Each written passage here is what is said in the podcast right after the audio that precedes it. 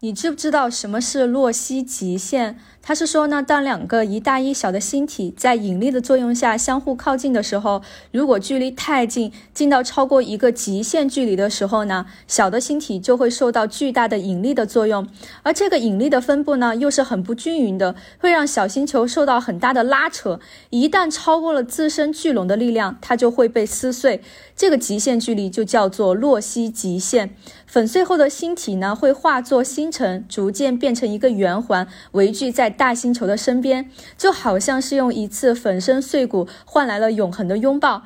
土星环看起来很漂亮，很可能呢就是这么形成的。